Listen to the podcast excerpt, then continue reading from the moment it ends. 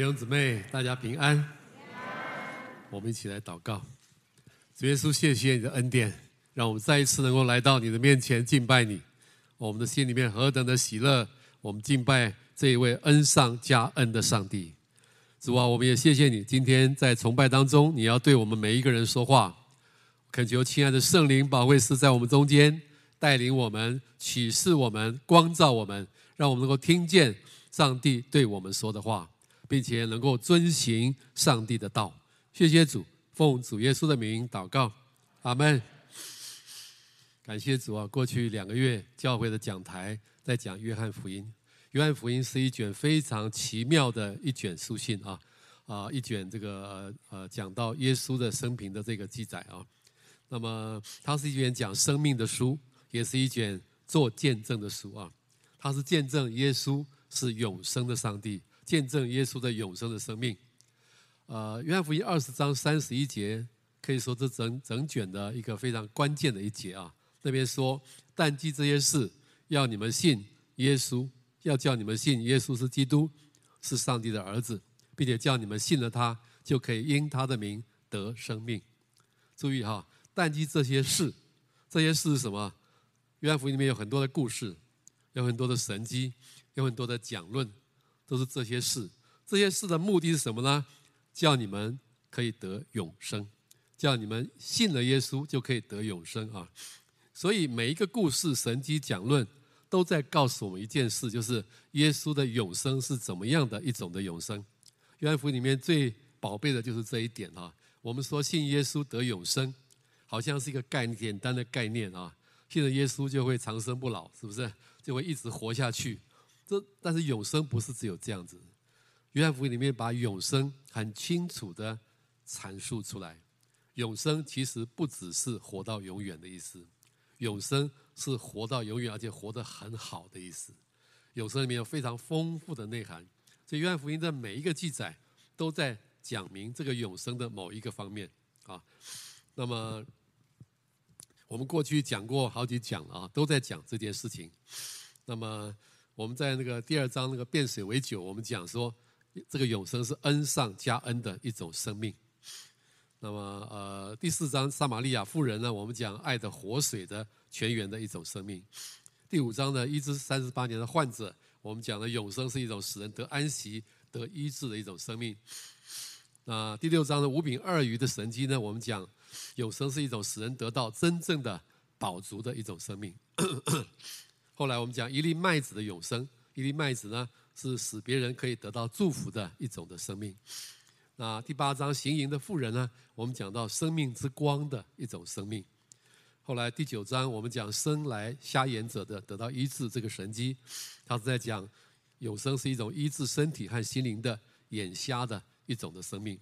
那今天我们要讲十三章的耶稣为呃。做仆人为门徒洗脚的这个见证，这个见证的生命是怎么样的一种生命呢？那么这个生命是非常特别的啊，非常特别的。今天我们是最后一讲，这个永生的生命是讲到双重的祝福，双重的祝福啊，就是耶稣不但要赐给我们这样的一种的永生，而且他要我们透过这样的一种永生去祝福别人。耶稣说：“我来了是要叫我的羊得生命，而且得的更丰盛。”得生命是他的第一个目的，第二个目的是什么呢？要得的更丰盛。什么叫做更丰盛？耶稣又讲过一句话，也就是说，施比受更为有福。更丰盛的生命不是得更多、更多、更多，更丰盛的生命是你去付出。当你去付出这个生命的时候呢，你就得到了双倍的祝福，这叫做更丰盛。今天我们要讲的就是一个更丰盛的永生的生命。透过耶稣仆人的洗脚的见证，我们可以看见这样的一种的永生的生命。这种永生的生命到底是怎么样的一种的永生的生命呢？我们来看看啊，耶稣洗脚的这个这个神迹的这个过程啊。那个事情呢，是发生在耶稣受难前的前一天晚上。按照犹太人过逾越节的这个啊习惯呢，那一天晚上是礼拜四的晚上，他跟门徒一起吃晚餐，也就是所谓的最后的晚餐。那么，按照犹太人的风俗习惯呢，他们进入到那个吃晚餐的房子，在用餐之前，应当先有人为他们洗脚啊。但是那一天呢，都没有洗脚，因为没有安排一个仆人做这件事情。门徒都在等待，都在观望，怎么办？他们心里可能会想：总是要洗脚的啊，但是怎么办呢？啊，突然之间啊，耶稣竟然离席站起来。圣经描述的非常的传神啊，他用了几个八个很简单的动作，在讲耶稣做这件事情。他离席站起来，脱了外袍，拿一条手巾绑在腰上。那么脱了外袍，拿一条手巾绑在腰上，这是一个典型的仆人的动作。然后呢，他把水倒在盆子里面，他就开始去洗门徒的脚，一个一个洗，很仔细的洗。你要知道，耶稣给他们洗脚的时候，耶稣的姿势应该是什么样的？如果你坐着，有人帮你洗脚，那个人应该怎么样？他不可能站着帮你洗，对吗？他要蹲下去洗，而且事实上，他应该是跪下去帮你洗。耶稣跪在每一个门徒面前，一个一个一个一个洗。你们有被人家洗过脚的经验吗？啊，有的人有福了，我被人家洗过一次脚，洗得我浑身不自在。一个老牧师，他要让我们惊艳一下耶稣为门徒洗脚的那个经验。他那个时候应该七七八十岁了啊，我那时候三十多岁。他的头顶是没有头发的，都光光的。他给我洗脚的时候，我只看到他的头。还有一件事让我非常不舒服，他洗的太仔细了，他连我那个脚趾头中间他也去搓。我有好几根是有香港脚的，哈哈。他搓完洗完还用肥皂，洗完之后呢？还给我擦干，这些动作也是耶稣当年做的，你知道吗？耶稣一个一个洗，一根一根指头洗，洗干净了，还用手巾把它擦干。这整个过程里面啊，有一个人非常不舒服，就是彼得。洗到彼得的时候呢，彼得说：“主啊，你洗我的脚吗？”意思是说，你怎么可以洗我的脚，像你洗别人那个脚那个样子呢？耶稣说。我所做的，你现在不明白，将来你必定必定明白。彼得说：“你永远都不可以洗我的脚。”那耶稣说：“我如果不洗你，你就与我无份了。”哇，这个非常严重。彼得也不晓得什么叫做无份，但是他很急，他就说：“那主啊，不但呃是脚，连手和头也要洗啊。”彼得又来了他的这个毛病了哈，总是在两极荡来荡去。那耶稣说：“凡洗过澡的。”只要把脚一洗，全身就干净了。你们已经是干净的了，但是不都是干净的。耶稣的意思是说，有一个人将要卖他，就是犹大啊，那个人是不干净的。那么耶稣洗完了以后，就穿上衣服就坐下。耶稣跟他们说几句非常有意义的话。耶稣跟他们说：“我向你们所做的事情，你们明白吗？”我是你们的主，你们的夫子，尚且洗你们的脚，你们也应当彼此洗脚。我给你们做了榜样，叫你们照着我向你们所做的去做。你们如果知道这事，既然知道这事，若是去行，就有福了。那么，耶稣的这个洗脚的整个的这个过程，他要表达一种怎么样的永生呢？这是一种什么样的永生？这种永生也是上帝要赐给我们的一种的永生的生命。这种永生是一种什么样的永生？这种永生，简单一点说，它是一种谦卑、舍己、做仆人的服侍的爱的生命，一种永生。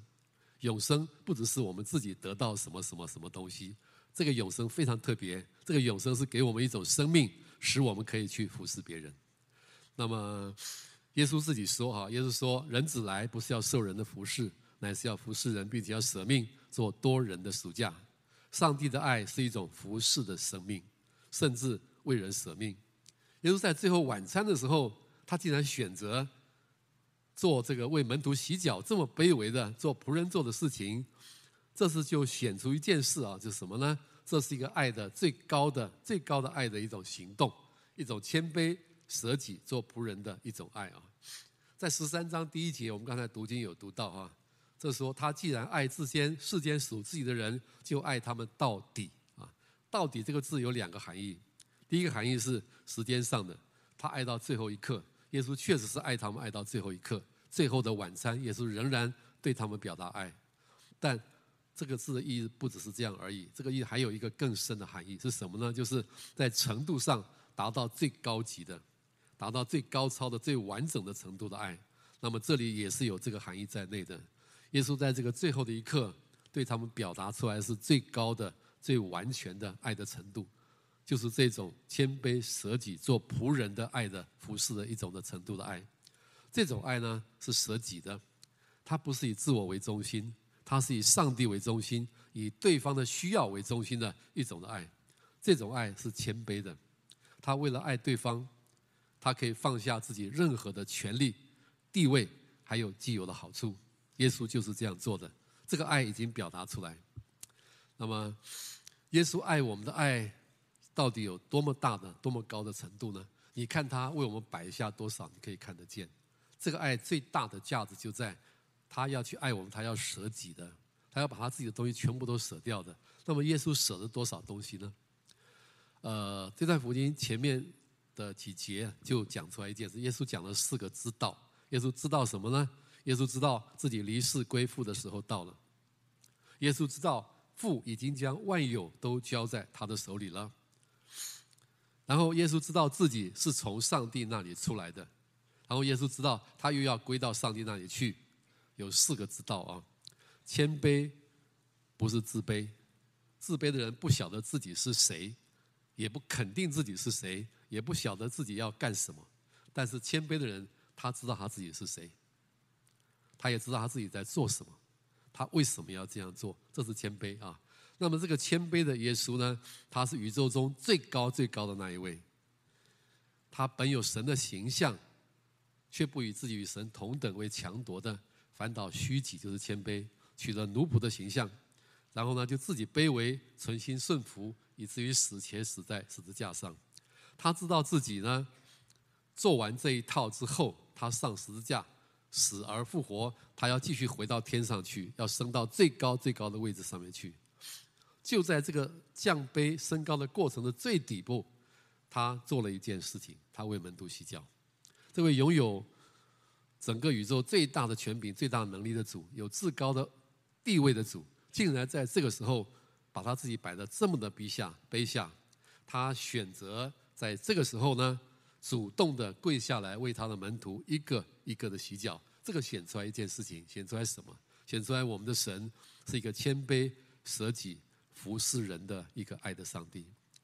这其实就是上帝的自己的生命啊，永生的生命就是这样了。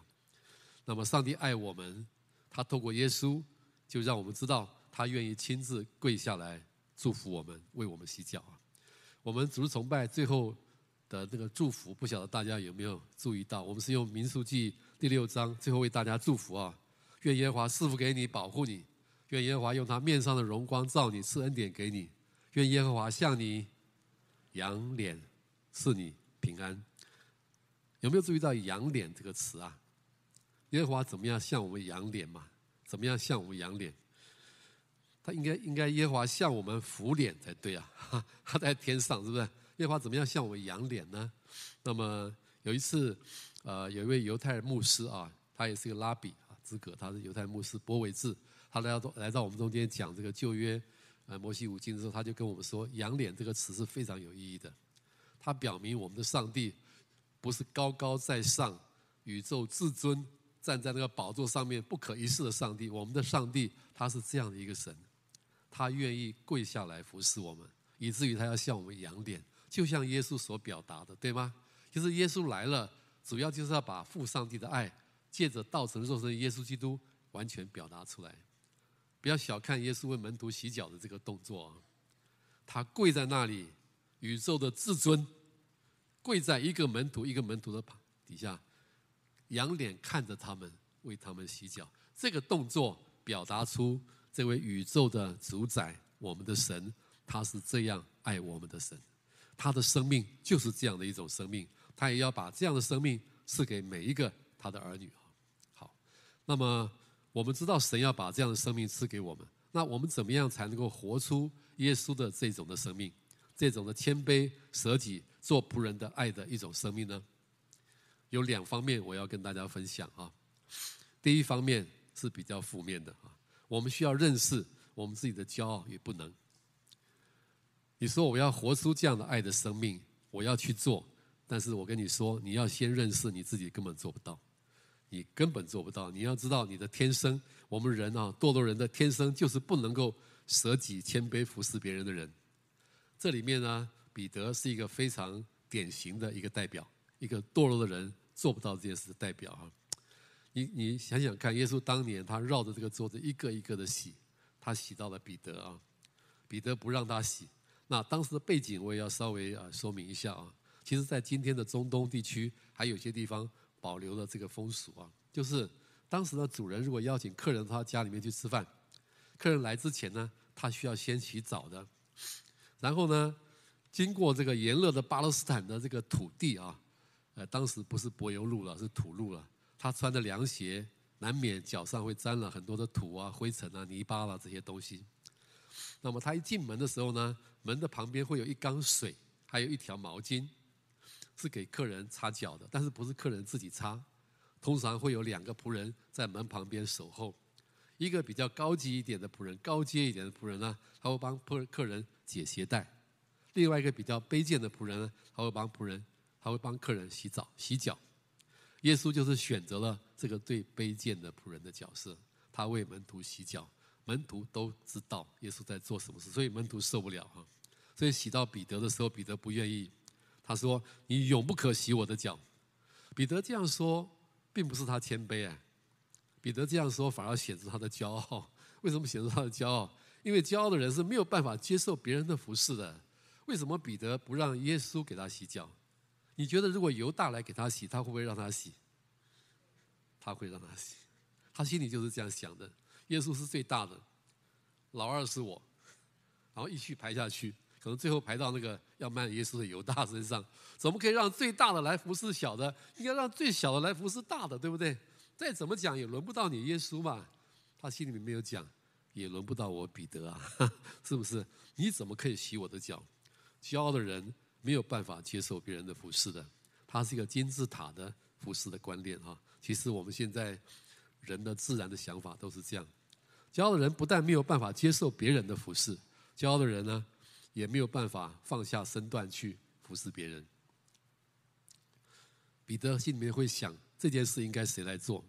你觉得彼得会想谁来做？这么卑贱的、最卑贱的一个角色，谁应该做？我说一定不是彼得，对吗？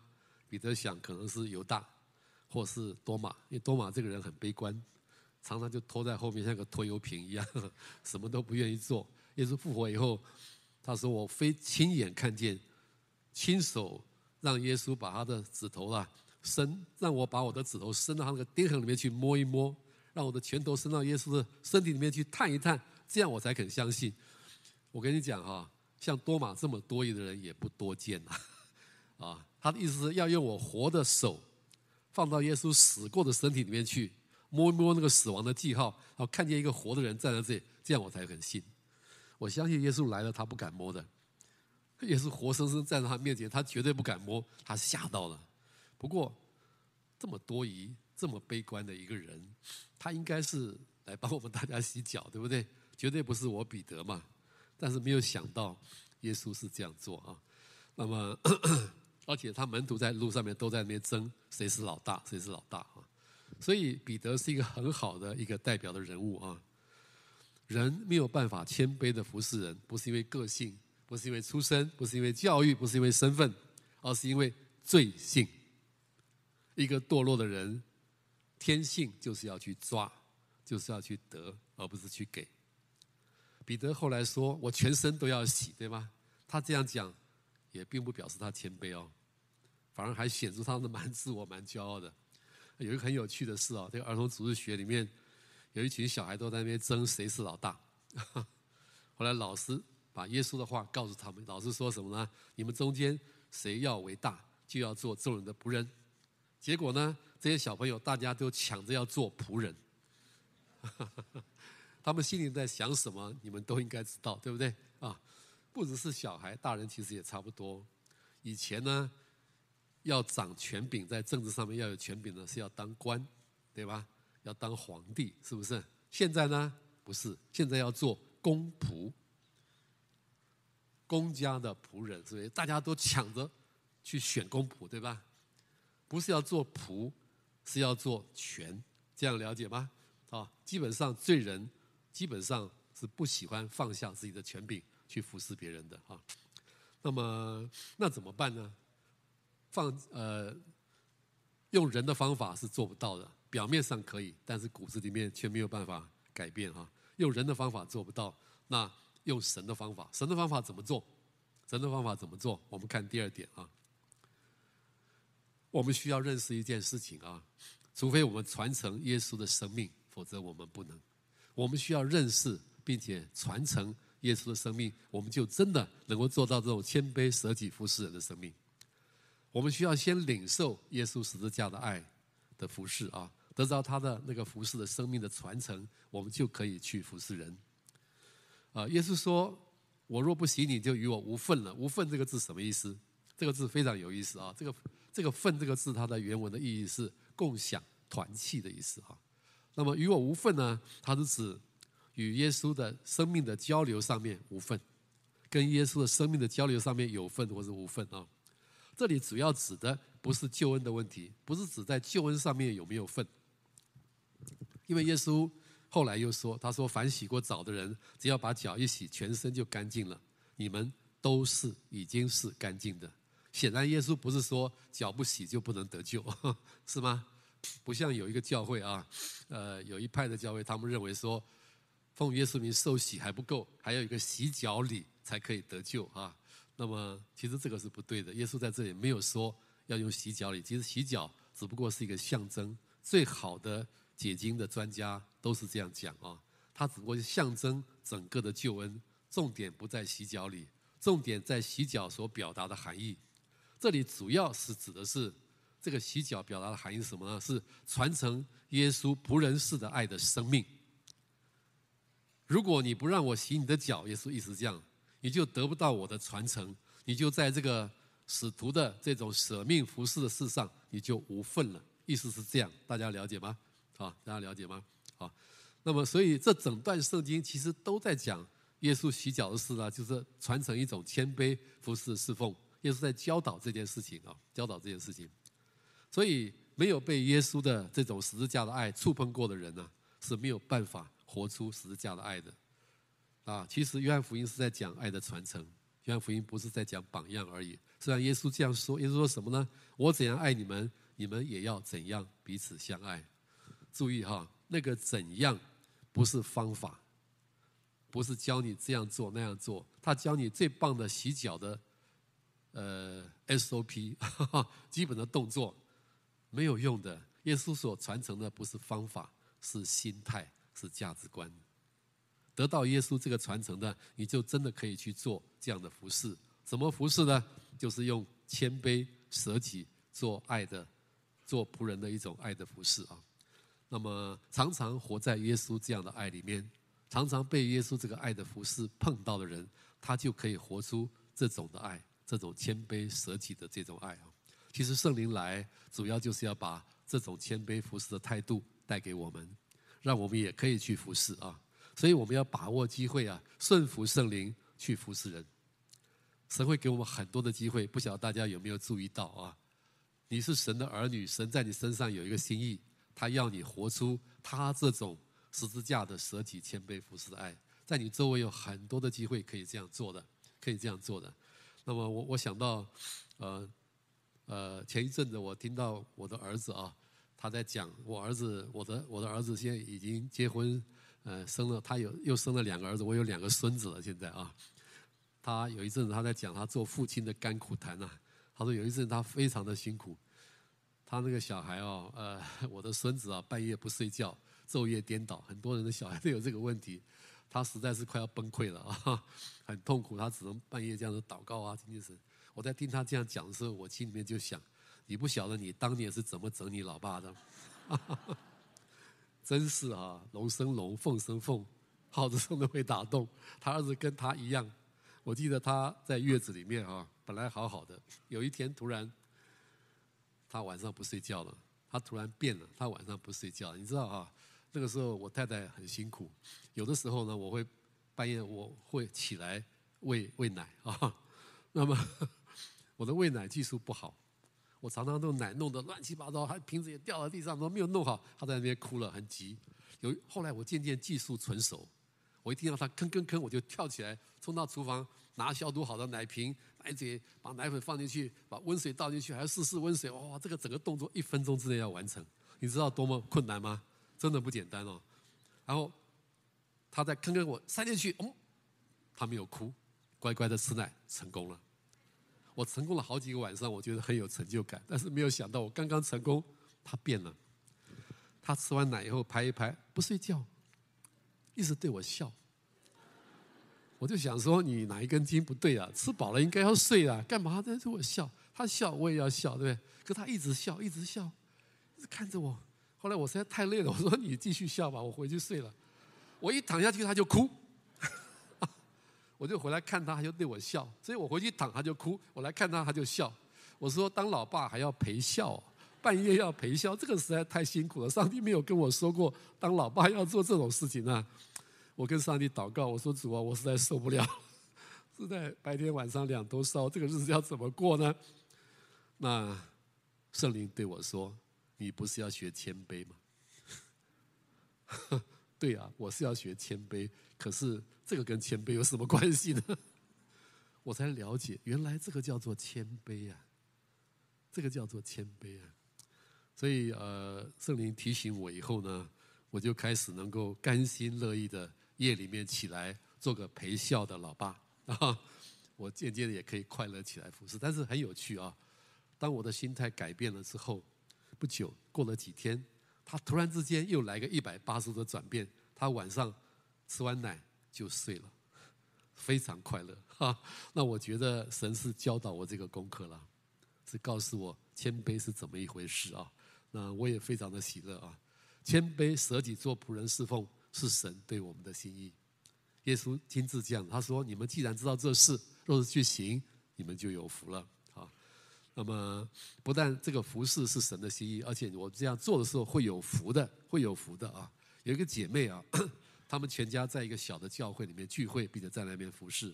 她妈妈是负责呃主日呢在插花的啊。那么这个姐妹分享一个见证，她说有一年的农历年呢，他们全家大扫除，妈妈要她呢把客厅的一个铜铜器啊擦亮，擦完了以后，后来又想到说。房间角落里面有一个黄铜的花瓶呢，叫她顺便也擦一擦。这个姐妹就不大情愿，她心里想说：何必要顺便擦一擦呢？擦完一个就可以了嘛。那她就不大甘愿。不过这个姐妹是一个祷告的人啊，她去祷告的时候呢，就听见圣灵提醒她，跟我是差不多的啊。圣灵提醒她，跟她说：擦花瓶呢，不是为了讨妈妈的喜欢而已啊，擦花瓶是为了讨我的喜欢。那么她被圣灵提醒以后呢，就开始认真的。擦那个花瓶，最后把那个黄铜的花瓶擦得亮晶晶的啊！到了礼拜天，他妈妈负责主日的插花。那一天呢，一不小心把圣坛上的花瓶呢打破了。不他妈妈马上想到家里面那个漂漂亮亮的花瓶，就叫这个姐妹回去把那个花瓶拿来取代这个被打破的花瓶。这个姐妹呢，把擦得金光闪闪的花瓶呢带到来来圣坛上面。结果那一天，所有的人看见圣坛上的花呢，都大为惊艳。觉得呢，今天的花看起来特别的美。主日崇拜以后呢，他爸爸就问他妈妈说：“今天的花瓶很漂亮，从哪里来的呢？”这个妈妈很高兴，她就说：“感谢主，这个花瓶是我们家里来的。”那个姐妹在她妈妈旁边也大声的说：“感谢主。”他爸爸 听了就问女儿说：“你妈妈感谢主还有道理呢？你你为什么要感谢主？”他就把这个插花瓶的过程呢，就跟他爸爸讲了一遍啊。因为他顺服圣灵的声音。去做，他很开心，结果让更多的人也很开心，对吗？十字架的爱，十字架的侍奉，会让很多人都很开心。呃，舍己的侍奉呢是有福的，因为耶稣说施比受更为有福，最大的福就是喜乐。为什么会喜乐？因为舍己的爱让人脱离自我中心，堕落的人就是会抓、会抢、会想要得，但是如果他愿意放手去给。他就会喜乐，这是上帝创造人类的时候放在人里面的一个生命的定律。因为人是按照上帝的形象造的，上帝就是这样一个舍跟给的上帝啊。那我们的青年守则不是有这句话吗？助人为快乐之本，没错，助人为快乐之本。托雷莎修女也是很喜乐的。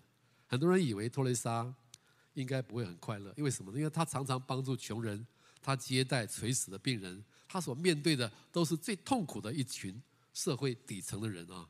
她应该快乐不起来的。但是呢，其实托雷莎是很快乐的。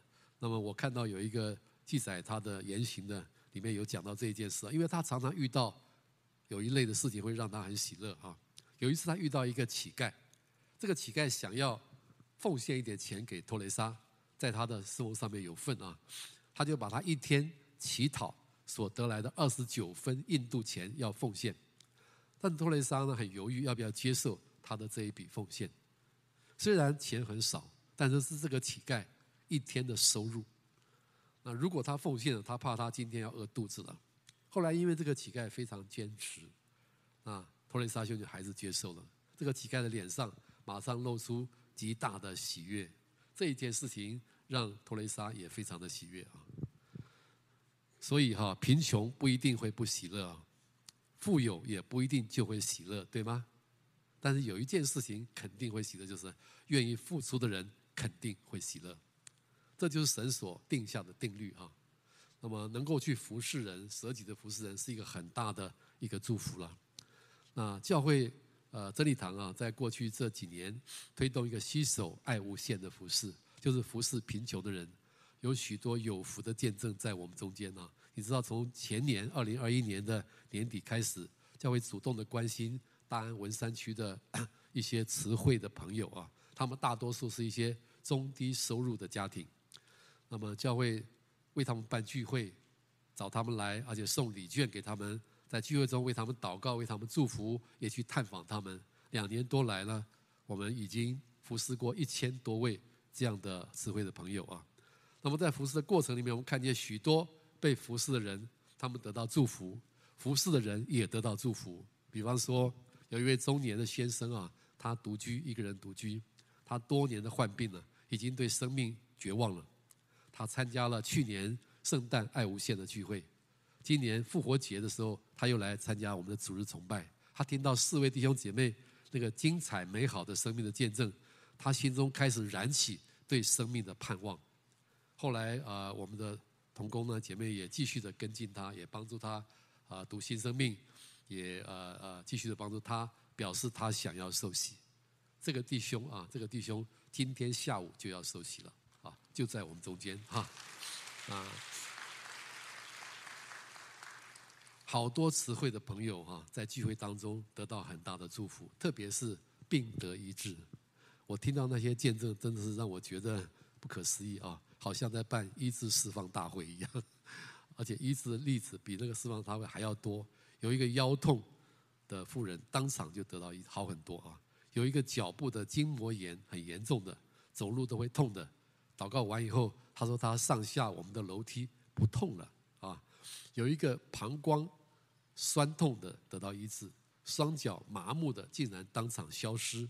你知道，我只是举几个例子而已啊，好像神特别垂听我们的祷告，好像神跟我们说：“孩子，我很喜欢你们有这样的服饰，真是让我跌破眼镜哦。”你知道吗？上帝看顾贫穷人，上帝看见教会愿意去服务这些贫穷人的时候，上帝的心特别的满意，而且你祷告什么，他就垂听。啊，这真的是神的心意哦！我们不要忽略了神的心意啊。有一个姐妹啊，她是做服侍的啊，在很多的服侍者中间之一啊，她就做见证分享她做这个服侍的心得啊。她说非常感谢主，当我为新朋友祷告的时候，神告诉我，圣灵告诉我，孩子，我就是要用你的，呃，用你为人祷告来祝福，我就是要使用你去为人祷告来祝福。那么当圣灵感动我来服侍的时候，在敬拜中。我觉得这阵子所有的无奈和愤怒，通通都交给上帝了，好轻省哦。他去服侍别人，他自己得到了更新，得到了复兴啊。那么，所以我说，呃，这种无条件服侍啊，无条件的爱服侍、舍己服侍的人，他是被上帝祝福的，他会蒙福，被他服侍的也会蒙福。那么有一篇的见证啊，是在上个礼拜周报上面有登啊。我们有一位施海瑜，一位同工施海瑜姐妹，跟她的同工在西手爱无限里面的服侍啊，也是非常的感人啊。那么她说她呃呃，在今年教会农历年，教会推动那个大福临门与寒冬围炉的活动的时候，她突然想起去年十一月她在西首爱无限的活动里面服侍过一个阿姨，她当时跟这个阿姨分享说，她可以随时的祷告，上帝会听她的祷告啊。那么就在今年的春节期间呢，他就带着礼物呢，就到这个阿姨家里面去探访。他探访的时候，发现这个阿姨所住的地方啊，实在是，一看就知道非常的艰困啊。他到他家，发现有一大堆的回收的物资啊。他进到家中，除了厨房、厕所以及卧室的床上之外，所有的地方都堆满了回收物。这样的生活环境，实在让人看起来是呃很不舒服的啊。那么这个阿姨就分享说，她过去的呃生活是这样啊。她十多年前来到台湾。台湾除了她的先生，没有其他的亲朋好友。